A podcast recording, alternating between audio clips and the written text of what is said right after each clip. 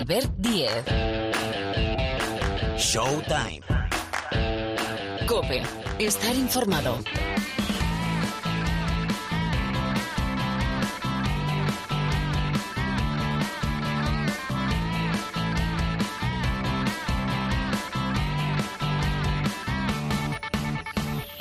Hola, ¿qué tal? Bienvenidos, bienvenidas una semana más al Rincón del Baloncesto de la cadena Cope. Aquí arranca un nuevo capítulo.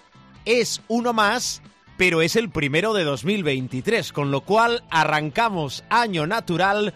Gracias, gracias, como siempre, por estar a nuestro lado. Como os digo, por descargarnos, por escucharnos, por aguantarnos, por eh, querer disfrutar juntos de este deporte que nos apasiona, que es el baloncesto. Bueno, más o menos por delante una hora para hablar de lo que interesa, de lo que importa, de lo que es noticia, casi todo, ¿eh? todo va a ser imposible en este primer capítulo de 2023 de, Show, de Showtime, en un año donde, bueno, es un año importante. ¿Por qué?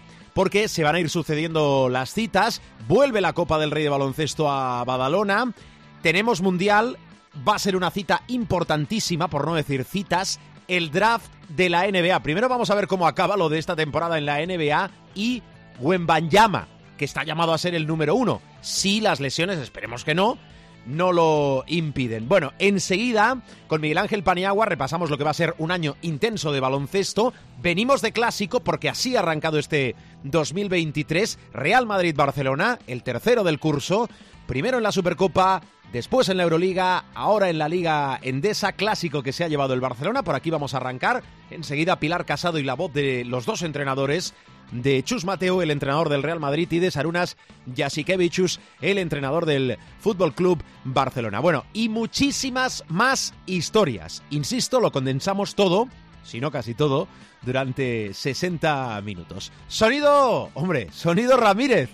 En el control de máquinas, el saludo de Albert Díez. Arrancamos este Showtime hablando del clásico.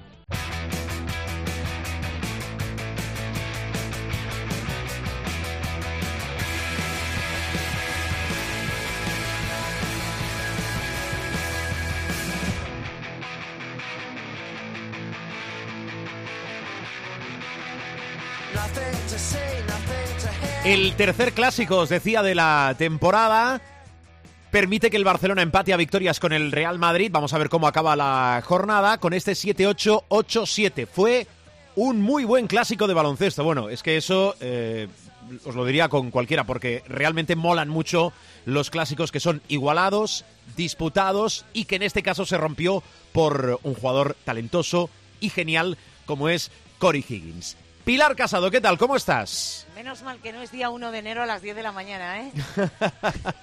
bueno, eh, te recuerdo que el 1 de enero... Entraría, entraría en colapso, ¿eh? eh el 1 de enero, aunque bueno, ya era día 2, eh, técnicamente eh, tú y yo trabajamos, ¿eh? Para explicar... Sí, sí, pero esta música un 1 de enero a las 10 de la mañana igual...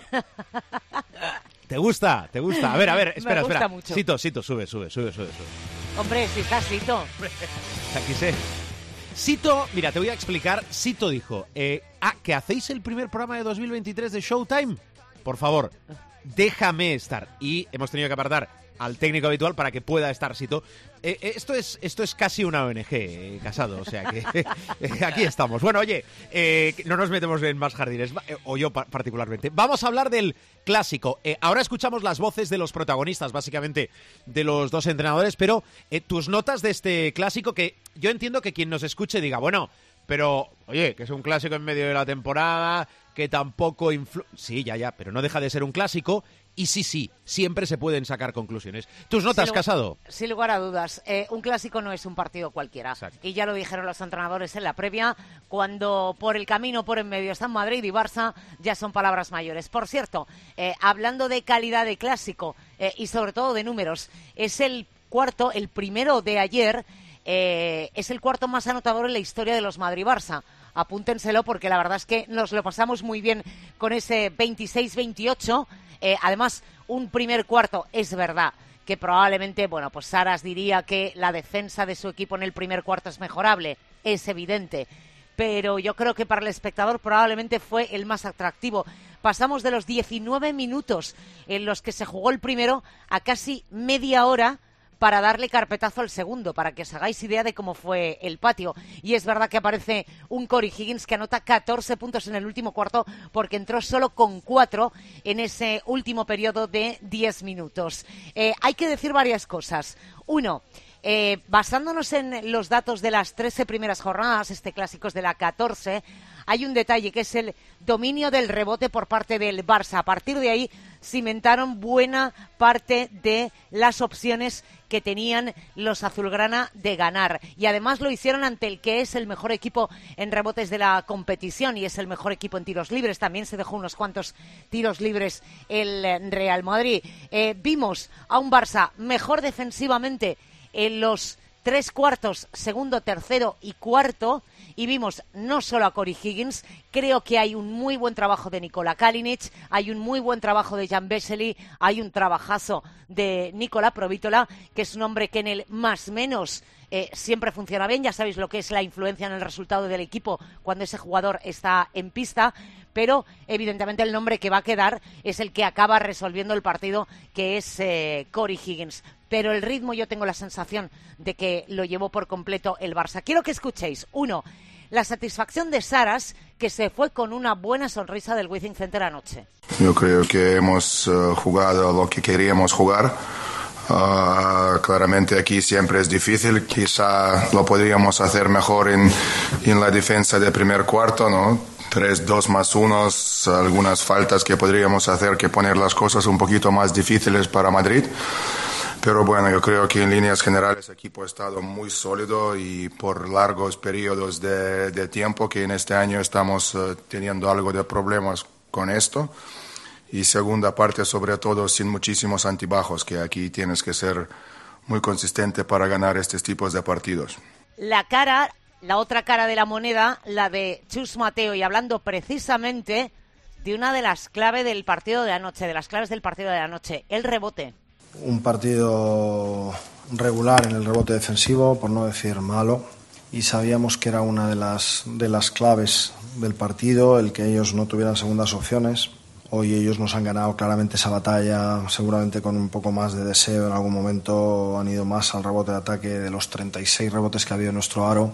Nos han quitado 16 y de esos 16 han convertido 19 puntos en canasta. Hay que decir, Albert, que, hombre, claro, eh, nos puede parecer absolutamente normal porque es costumbre, porque todo lo contrario sería una hecatombe, pero esa victoria en la jornada 14 le da el billete para la Copa de Badalona al Barça, le deja empatado con 11 victorias, hay que ver cómo se resuelve esta jornada 14 que no va a terminar hasta la mañana de Reyes, porque la mañana de Reyes hay un UCAM Murcia, Lenovo Tenerife, y el Lenovo Tenerife está en ese selecto grupo que está en la cabeza de la tabla y que la verdad es que eh, comprende equipos que están jugando muy bien al baloncesto, llámese Casu Basconia, llámese Unicaja, llámese Lenovo Tenerife y por supuesto los dos transatlánticos. En el balance de la temporada se adelanta el Barça. El Madrid ganó la Supercopa en la fase regular de Euroliga y ahora también en la de ACB gana el Barça. Por cierto, se ha convertido casi en costumbre que el Barça asalte el Withing Center. Sí, desde 2017 en liga regular, insisto, en liga regular,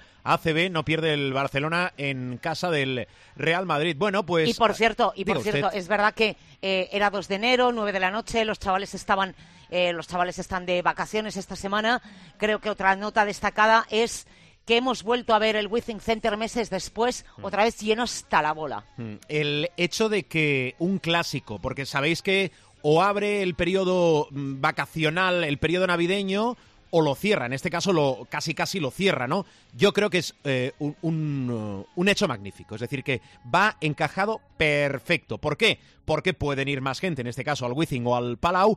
Puede tener, no tengo el dato, no sé si tú lo tienes, más audiencia televisiva por aquello de no tener muchos, sobre todo los más pequeñitos de la casa, eh, colegio al día siguiente. Yo creo que eh, ¿Tú te acuerdas del torneo de Navidad, verdad que te acuerdas, Casado? hombre, que sí me acuerdo. Pues... En el, en el Raimundo Saporta. En versión antigua, el Saporta, digo, y en versión nueva, porque luego se remodeló y es verdad que en los últimos años del antiguo pabellón de la Ciudad Deportiva, al final de la Castellana, eh, llegó a albergar algún torneo de Navidad ya reformado. Y ahí desapareció el torneo de Navidad porque el calendario se lo ha comido. Pues salvando las distancias, salvando las distancias, es cita ineludible de cada temporada, este clásico, bien en Madrid, bien en Barcelona. Bueno, explicado esto, y a expensas, como ha apuntado Pilar, que acabe esta jornada. Vamos a ver cómo queda eh, todo organizado, que bueno, hay, hay, hay líos por arriba y por abajo sensacionales, y perdón por lo de sensacional el lío, diga. Lo vamos a organizar de aquí al viernes a mediodía, pero lo vamos a volver a poner patas arriba el sábado. Sí, también es Porque esto es un no parar porque, eh, como decía, esta jornada termina con el Lucán Murcial de Nuevo Tenerife el Día de Reyes a las doce y media, pero es que el sábado a las seis de la tarde empieza la jornada número 15 y ya hay que empezar a echar muchas cuentas con los equipos que se pueden meter en la Copa. Después, por cierto, clasificado el Barça matemáticamente, que se lo preguntaban luego a, hay, luego hay otros tres equipos, sí. Eh, y decía, bueno, hombre, eh, imagínate, eh, ya, damos por hecho que vamos a estar en la Copa, pero bueno. Claro, bueno, pero... Pero hay que estar, que se lo digan a otros grandes equipos de la Liga. pues ha habido años que el Juventud no ha estado, ha habido años que Basconia no ha estado en la Copa. Entonces...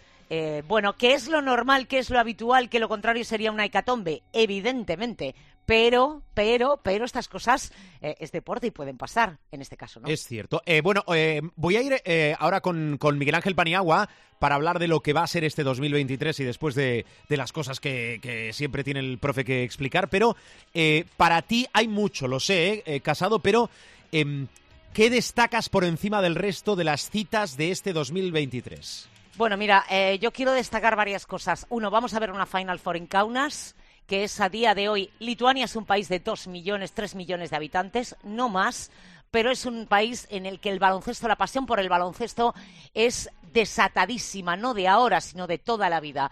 Y llegar a Kaunas es verdad que probablemente no es el destino de más fácil acceso para aficionados, pero vale la pena eh, presenciar partidos en el Jalgirio Arena, una cancha que cuelga el cartel de sold out y estamos hablando de 17, 18 mil espectadores. Es una barbaridad como vive Lituania el baloncesto de toda la vida.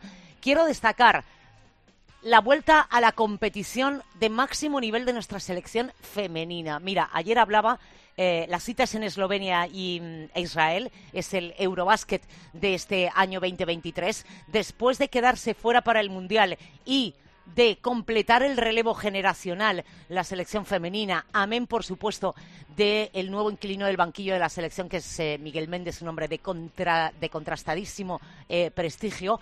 Volver a competir a esos niveles después de no estar en el Mundial es muy importante para esta selección, porque si no compite y si no eh, está entre las mejores, eso se resiente a la larga. Y obviamente Chatos, tenemos un mundial. En fin, a ver lo que nos toca. No va a haber sorteo del mundial. Queda una ventana de clasificación. En esa ventana de clasificación, entre otros equipos de los que no tiene todavía la plaza, está Estados Unidos que estará, es de suponer que estará, a menos que haga una picia de estas eh, gordísimas, estará, eh, que además ya sabemos que va a jugar en Filipinas la primera fase. A nosotros no nos han elegido eh, ninguna de las sedes, puede ser Okinawa, puede ser Filipinas o puede ser Yakarta en Indonesia.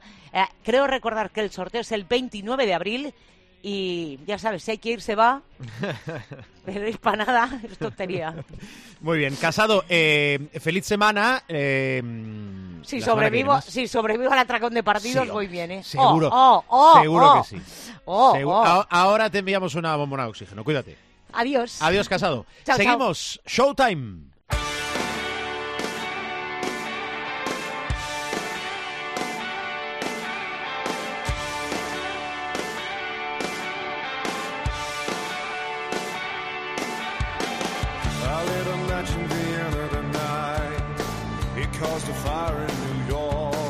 Os tengo que reconocer que hay una cosa, después de tantos años, tantas temporadas eh, realizando este programa, que, me gusta mucho, que es lo que llamamos el, consultorio de Miguel Ángel Paniagua.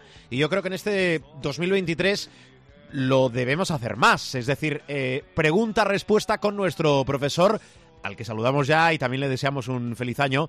Miguel Ángel, muy buenas. Muy buenas y feliz año. Feliz año, que tengamos un 2023 bueno, eso se lo he dicho a Miguel Ángel eh, por privado, eh, que podamos compartir, que ya lo estamos haciendo, eh, tiempo de radio, tiempo de podcast, tiempo de baloncesto en este caso, y que tengamos mucha salud, ¿no? Porque al final es un tópico, pero es una absoluta realidad, porque sin salud no tenemos nada más. E, el resto viene y si puede acompañar, magnífico, pero que, que todos vosotros, los vuestros, los nuestros, tengamos salud.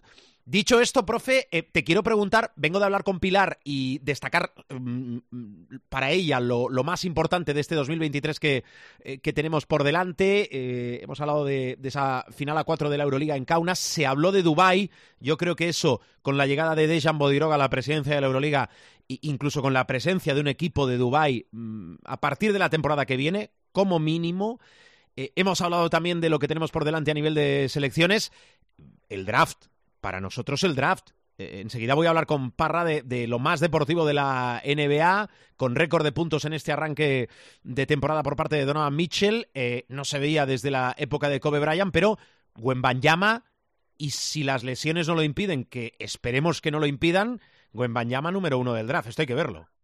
Bueno, salvo sorpresa mayúscula o que haya algún general manager que le ve un mal viento. Eh, Sacramento, ¿no? Sacramento de promedio. que sea un Sacramento. Eh, es número uno indiscutible, vamos, es un jugador, ya lo hemos comentado aquí muchas veces, ¿no? Es un jugador único, es un jugador que tiene unas características que realmente no hemos visto nunca. Es decir, hemos visto jugadores tremendamente físicos, hemos visto jugadores em, excepcionales en, en, uh, en la lectura del juego, hemos visto jugadores, bueno, hemos visto a Michael Jordan, con eso está dicho todo, ¿no? Es decir, hemos tenido la suerte de ver a Michael Jordan y luego grandes jugadores, uh, los que somos más veteranos hemos visto más, eh, nos podemos remontar a Bill Russell, a Jerry West, aunque esto lo veíamos más bien en películas eh, que nos llegaban de Estados Unidos o allí cuando estábamos, pero lo cierto es que nunca hemos visto un jugador de 2.21 que que se mueva, que tire, que tenga la visión de juego, que pueda manejar el balón, que pueda postear como lo hace Wemaniama. En ese sentido, eh, por eso le llaman el unicornio, porque es uno, eh, eh, probablemente uno en la eternidad, aunque yo creo que en el futuro no sé si vamos a ver más Wemaniamas, pero lógicamente a medida que el, el, ser humano va creciendo en centímetros, pues veremos jugadores también muy altos con mucha más versatilidad. Antes todo jugador que era susceptible de medir 2'10, 2'11, pues ya jugaba de pivot. Luego hubo una transición, empezamos a ver jugadores de esa talla y más que podían jugar por fuera. Y bueno, la, la, la vida evoluciona, el físico de los jugadores evoluciona, pero ahora mismo, a día de hoy, Womaniama es un ejemplar único y por lo tanto sería un tiro en el pie para la franquicia que tenga la suerte de elegir como número uno el no eh, considerar a Wemanyama como el primer jugador del, del draft. Mm, una NBA muy abierta en esta segunda parte de la temporada, viniendo de la primera y de, de lo que hemos visto, o, o, crees que lo, no sé, ¿eh? hay que dejarlo entre Milwaukee, Boston, añadimos a alguien más, digo por el anillo. ¿eh? Ah, por el anillo, bueno, el anillo eh, yo creo que eh, en el este va a estar en una situación entre Boston eh, Milwaukee. Yo no dejo de pensar que eh, Nets y Filadelfia, Nets está ahora en una racha monumental y Filadelfia tiene un talento extraordinario cuando se ponen todos juntos a remar en la misma dirección y por lo tanto no dejo de pensar que esa ese cuarteto va a ser el cuarteto que, en buena lógica del, del cual salga un, un finalista, ¿no? El oeste está más difuso, curiosamente, porque Golden State está en una situación más complicada pero ahora mismo yo te diría que es una zona muy abierta. Si, si tuviéramos que elegir ahora mismo diríamos Denver, pero a Denver quizá le falta la, la cohesión estructural, ¿no? El, el, el grupo, supongo que luego hablaremos de ello, pero un poco lo que vimos con el Barça, ¿no? Que tiene 11 jugadores disponibles y la calidad eh, más o menos se mantiene, ¿no? Obviamente la segunda unidad es un poquito peor que la primera, pero el nivel de calidad se mantiene. A Denver le falta quizá un poquito eso. Está también muy bien Memphis, pero bueno, yo quiero pensar que al final pues eh, estará entre, entre uno de esos dos eh, equipos. En el este lo tengo más claro, yo creo que va a salir de, esos cuatro y el oeste para mí está más difuso, aunque si tuviera que apostar ahora mismo, te diría que Denver, porque si es verdad que Doncic está haciendo cosas eh, de extraterrestre, eh, no tiene tanta ayuda como tiene Jokic, que está también haciendo números bestiales, es decir, a día de hoy sería el MVP otra vez, por tercer año consecutivo, algo que eh, solamente los grandes elegidos han podido conseguir. pero Denver tiene un poquito más de ayuda de la que tiene eh, Doncic en Dallas, que tampoco hace falta mucho para tener más ayuda de talento que, que la que tiene Doncic en Dallas, y yo ahora mismo apostaría por Denver, pero es que eso es muy cambiante en el oeste, es una conferencia muy dura, es una conferencia con grandes equipos y, y todavía queda muchísimo muchísima liga hasta liga regular me refiero hasta abril. Bueno insisto ahora voy con Parra con la parte más deportiva de la NBA eh, profe mm, que ya lo has puesto tú sobre la mesa cambio de tercio. Eh, me gustan los clásicos y no descubro nada eh, me gusta ver cuartos alocados, me gusta ver guiones de partido diferentes. Me gustan mucho los eh, Madrid-Barça que tenemos ya desde hace unas cuantas eh, temporadas, por, la dinámica diferente que llevan los, dos equipos. fallan más esta temporada y a lo mejor concentran más esfuerzos en partidos más decisivos, a, pesar de que a nivel de clasificación este no, no lo ha sido. ¿Tus notas del clásico, del tercero de la temporada, cuáles son? Bueno, el, clásico por definición siempre es un partido eh, que acapara mucha atención tanto del aficionado, lo decíamos ayer, ¿no? Del aficionado acérrimo, que es aficionado al baloncesto, como del aficionado casual, mucho más en, fechas tan señaladas como un 2 de enero, ¿no? Que estamos saliendo de la celebración de, de Año Nuevo y estamos encarando la de la de Reyes, ¿no? Por lo tanto, en, en términos de prime time, tanto radiofónico como televisivo, es un espectáculo eh, magnífico. Y luego, además, el, el, estilo de juego de los dos equipos contribuye a, a ese espectáculo, ¿no? Eh, a, yo tengo la impresión de que el, el, Real Madrid y el Barcelona juegan, por lógica, ¿eh? además, porque los arbitrajes también son diferentes, eh, con un modelo de juego parecido, pero no exactamente igual en la Euroliga eh, que en la ACB. Y el estilo de juego de la ACB es un estilo quizá más vivo, menos agónico, menos concentrado en una defensa potente, en una defensa dura, y sin embargo en la Liga CB eh, se juega más abierto, ¿no? se juega más a un estilo de decir, bueno, pues vamos a intercambiar canastas y tal. Y en ese sentido, el primer cuarto, que fue frenético, el primer cuarto del partido, eh, fue un auténtico espectáculo, es decir, con fallos, con errores, no se defendía mucho. En un momento determinado recuerdo que Rubén Parra dijo que parecía un all-star de la NBA, pero bueno, eso también es parte del, del show y parte del espectáculo, ¿no? Luego ya cuando la cosa se puso seria y cuando realmente los equipos eh, estaban ahí para intentar arrancar la victoria, lo que sí percibí y lo comenté también en, directo es que eh, el Barcelona, la, o mejor dicho, la segunda unidad del Barcelona tiene más potencia a día de hoy que la segunda unidad del Real Madrid, bajas incluidas, etcétera.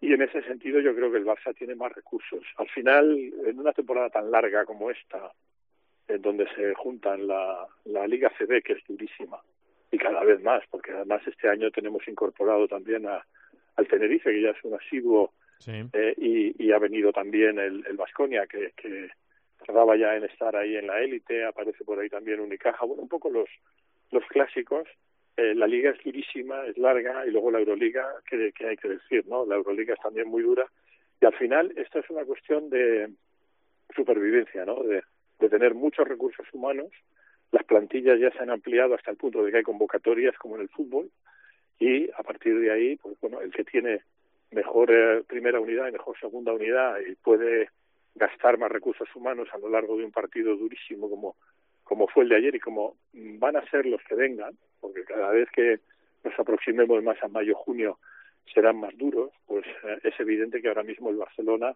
tiene una ventaja eh, no sustancial, pero sí tiene una ventaja importante en cuanto a que la segunda unidad produce mucho más que la, la segunda unidad del Real Madrid. Y luego el Madrid me dio la impresión, dentro de que es un equipazo y que tiene ausencias y ausencias muy notorias, eh, depende en exceso de Tavares. Eh, y el Real Madrid tiene recursos y capacidad para encontrar alternativas a Tavares. Tavares es un jugador uh, excepcional que cambia el juego del rival, que puede, que no permite al rival hacer un juego cómodo, hacer un juego, eh, sobre todo en el interior de la zona, rectifica muchos tiros, es una presencia monumental, pero mm, el Madrid necesita tener más recursos que, que, de Tavares. Y hay, y yo ayer lo apuntaba, ¿no? Si recuerdas, hay una situación eh, de marcador y de vibraciones cuando está Tavares en el campo y cuando no está. Y cuando no está el Real Madrid, actualmente digo, ¿eh? tiende a, tener problemas en defensa y, y, tiende a tener dificultades, ¿no? Mientras que el Barcelona esas dificultades las solapa mucho más y mucho mejor. Muy bien. Pues la visión del profe del clásico, de lo que tenemos por delante en la NBA y la semana que viene muchas más historias. Eh, profe, cuídate, gracias. igualmente, feliz año. Feliz año, Miguel Ángel. Y ahora, aquí en Showtime, Rubén Parra.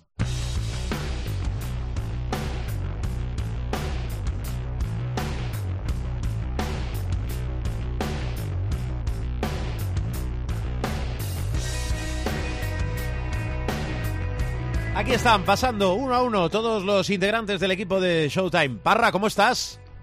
Speechless.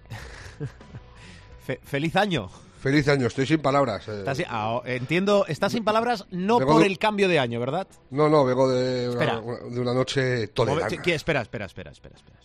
Genuflexión. Bienvenidos al 23. Bienvenidos al 23, el año de Jordan. Ahí está, bien. Pero ligándolo todo, todo no podía ser bonito. Empieza el año de Jordan, pero los Bulls han quedado retratados. Bueno, de hecho, eh, historia. Eh, sí, claro, sí. No, historia la ha hecho Donovan Mitchell, que creo que ha conseguido con 71 puntos la sexta mejor y mayor anotación de la historia de la NBA. Y es el séptimo que consigue anotar 70 eh, puntos al menos en un partido. Qué barbaridad. Desde Kobe, ¿no?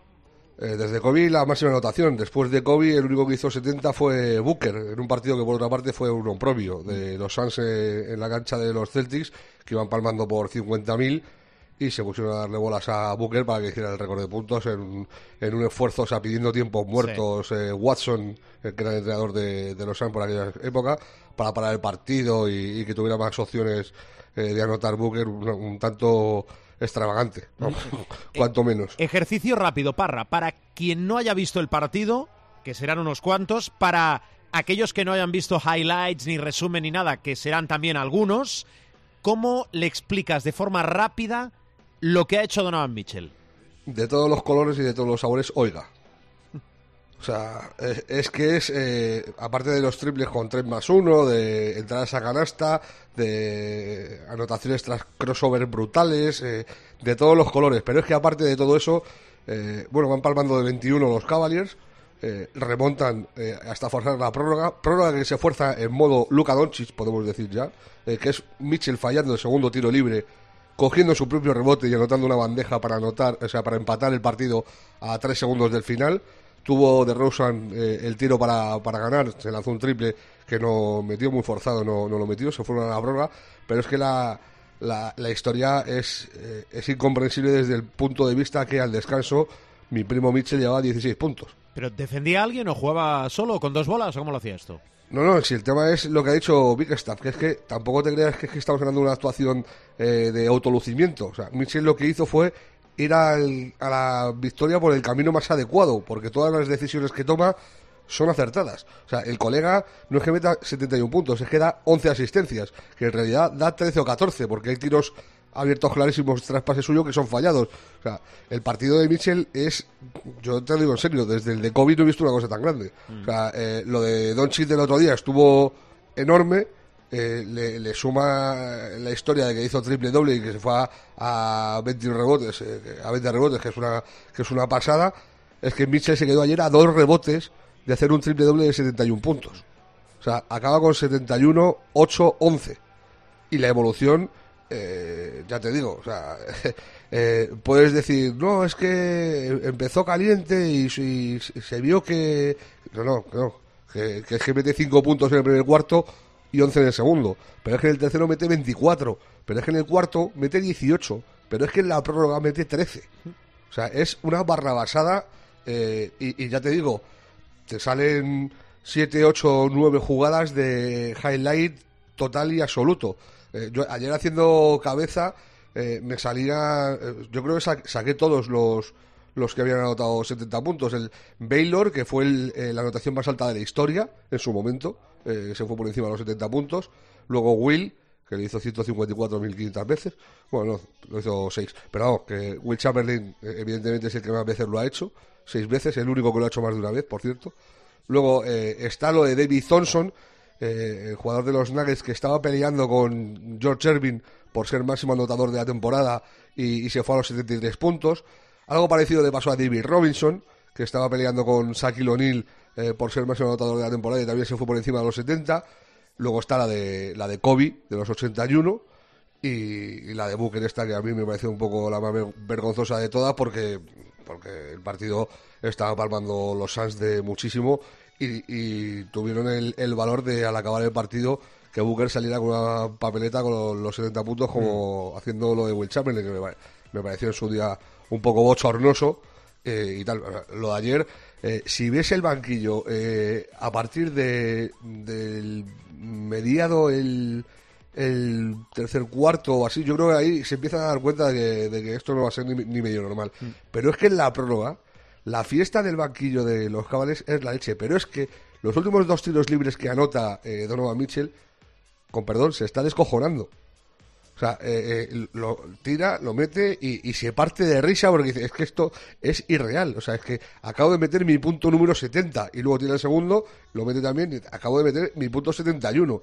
Eh, le bañan en agua ahí en la pista y tal, bueno, lo típico, gritos de MVP en la grada y la grada flipando, consciente de que está viviendo un momento histórico porque esto, más allá de las bromas que pueda yo hacer al respecto, esto es histórico. Sí, sí. 3 de enero 23, 2023, eh, vuelvan o vayan a ver este Cleveland 145. Eh, Chicago 134, eh, los Bulls. Parra, em, Ricky Rubio, por cierto, que estábamos hablando de Cleveland, ¿qué me explicas de Ricky Rubio? Pues que hay que estar muy al loro. Yo creo que lo mismo esta semana ya debuta. Ya, le he visto, ya le he visto calentar, ¿eh? Ya le he visto calentar sobre el parquet yo. No, no, calentar calienta desde hace tiempo, pero es que ya ha dicho Big Staff, bueno, yo ayer estuve pendiente del estatus, eh, eh, anunciaron que no, que estaba sería out todavía. Eh, estuve pendiente porque como sabía que iba a jugar Garland, digo, oye, a ver si como no juega Garland, Ricky aparece de, desde el banquillo para, ayudar y tal en, minutaje del juego. Pero no, le pusieron en out, fuera del partido.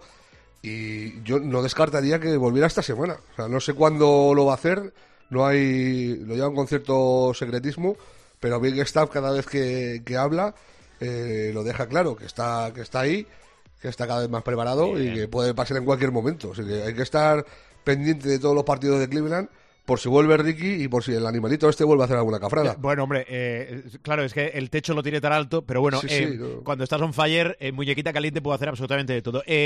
escucha, explícale en este arranque, creo que es importante, venimos de una semana donde no hemos tenido programa, venimos de estos días de, asueto para muchos, de fiestas, donde a veces el tiempo, el espacio-tiempo no lo tenemos muy claro por factores diversos. Explícale a la gente a nivel deportivo cómo está la NBA ahora mismo.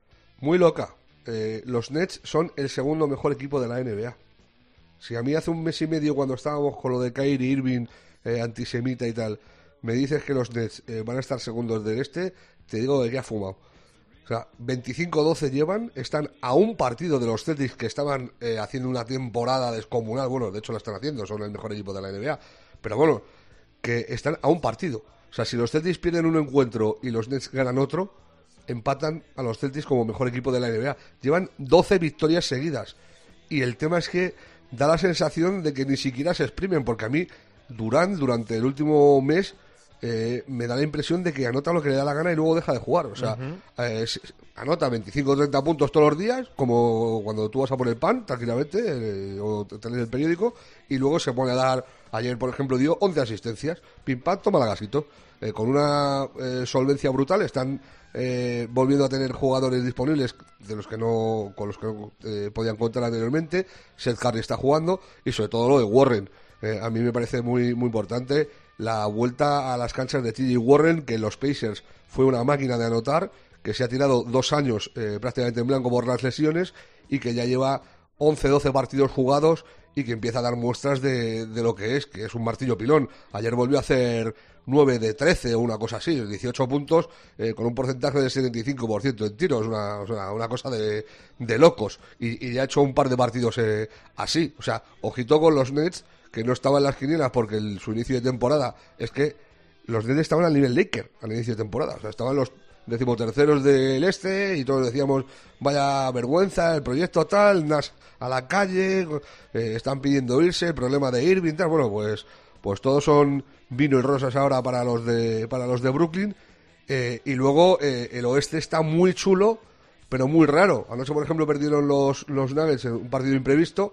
Eh, están, siguen líderes del oeste y tienen a Memphis a medio partido y a los Pelicans a uno. Los Pelicans que también perdieron eh, ayer contra, contra Filadelfia. Filadelfia, otro de los equipos que están muy pujantes.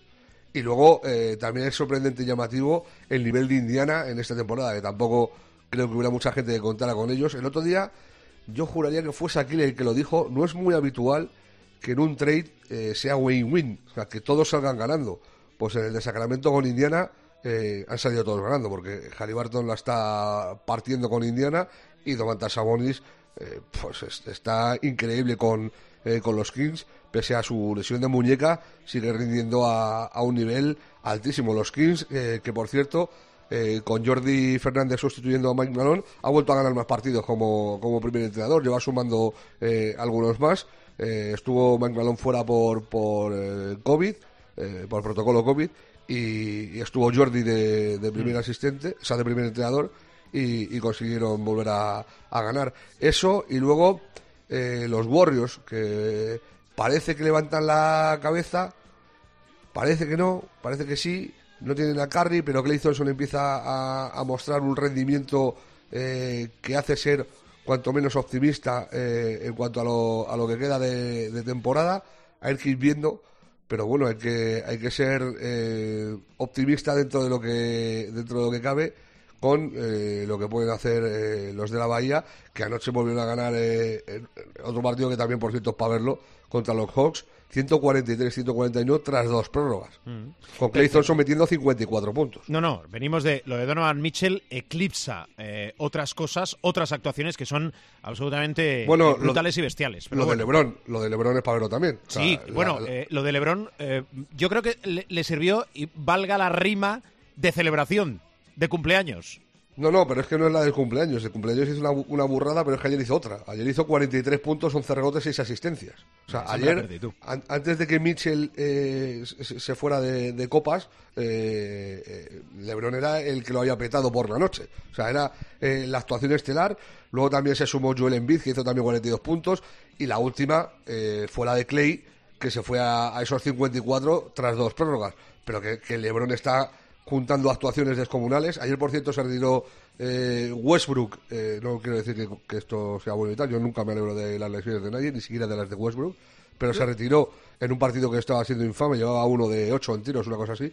Eh, se retiró lesionado y los Lakers terminaron ganando por obra y gracia de LeBron James que cumplió el otro día 38 años. Y ahí está, regalando partido de 40 puntos como se lo costara. Eh, Parra, rápidamente, ¿tienes partidos de la semana en curso, tus destacados? Sí, he elegido cuatro. Eh, he elegido cuatro eh, en la madrugada del jueves, o sea, de- del miércoles al jueves, ya madrugada del jueves. Cavaliers Suns, más que nada por si juega Ricky y por si al hombre este le, da por desbarrarse otra vez a Donovan Mitchell. El viernes un Mavericks eh, Celtics, la madrugada del viernes, o sea, del jueves al viernes. Los Mavs de Luka Doncic recibiendo al mejor equipo de la liga. En la madrugada del sábado un Pelican Nets, porque a los Pelicans con Sion hay que verlos y porque lo- los Nets son un, un must ahora mismo, o sea, es, es un deber casi ver los partidos del, del equipo de Brooklyn. Y luego un Nuggets contra Cavaliers, por lo mismo, pues porque los Nuggets son los líderes de- del oeste y porque los Cavaliers puede volver Ricky y hay que ver si Donovan Mitchell hace alguna cafrada más. O sea, para mí son los cuatro partidos eh, de los próximos días eh, los que más atención hay que poner o que a priori más llamativos parecen. También te digo una cosa, hay Sí. partidos este año que no parecen eh, a priori gran cosa y luego salen partidazos y otros que apuntan a, a megaduelo estelar son un poco cacafuti. O sea, que, que- que con esto uno nunca sabe cuándo acertar. Eso ya acostumbra pasar. Muy bien. Eh, Parra, cuídate. Abrazo fuerte. Adiós.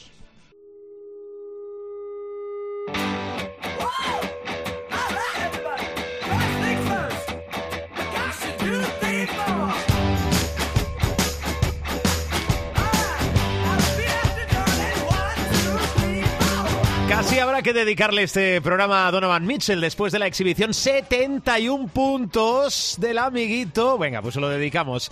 Eh, recordaros que tenemos jornada, acaba esta jornada 14 de la Liga Endesa, pero el fin de semana 7 y 8 de enero tenemos jornada 15. Cuatro partidos se van al sábado, cinco se van a ir al domingo, pero no os liberáis tampoco de el Ecuador. Última jornada, primera vuelta de la Euroliga. Jueves, Alba de Berlín, Basconia. Lo del Basconia es un espectáculo esta temporada increíble con Joan Peñarroya en el banquillo. Barcelona Virtus de Bolonia también el jueves.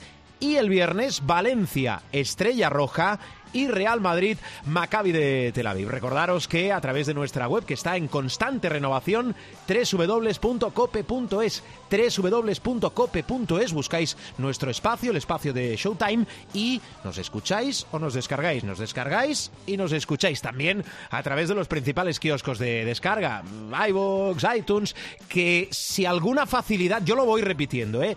Tiene este programa, da Showtime, es que os lo podéis llevar cuando y donde queráis. Feliz semana y que el baloncesto os acompañe.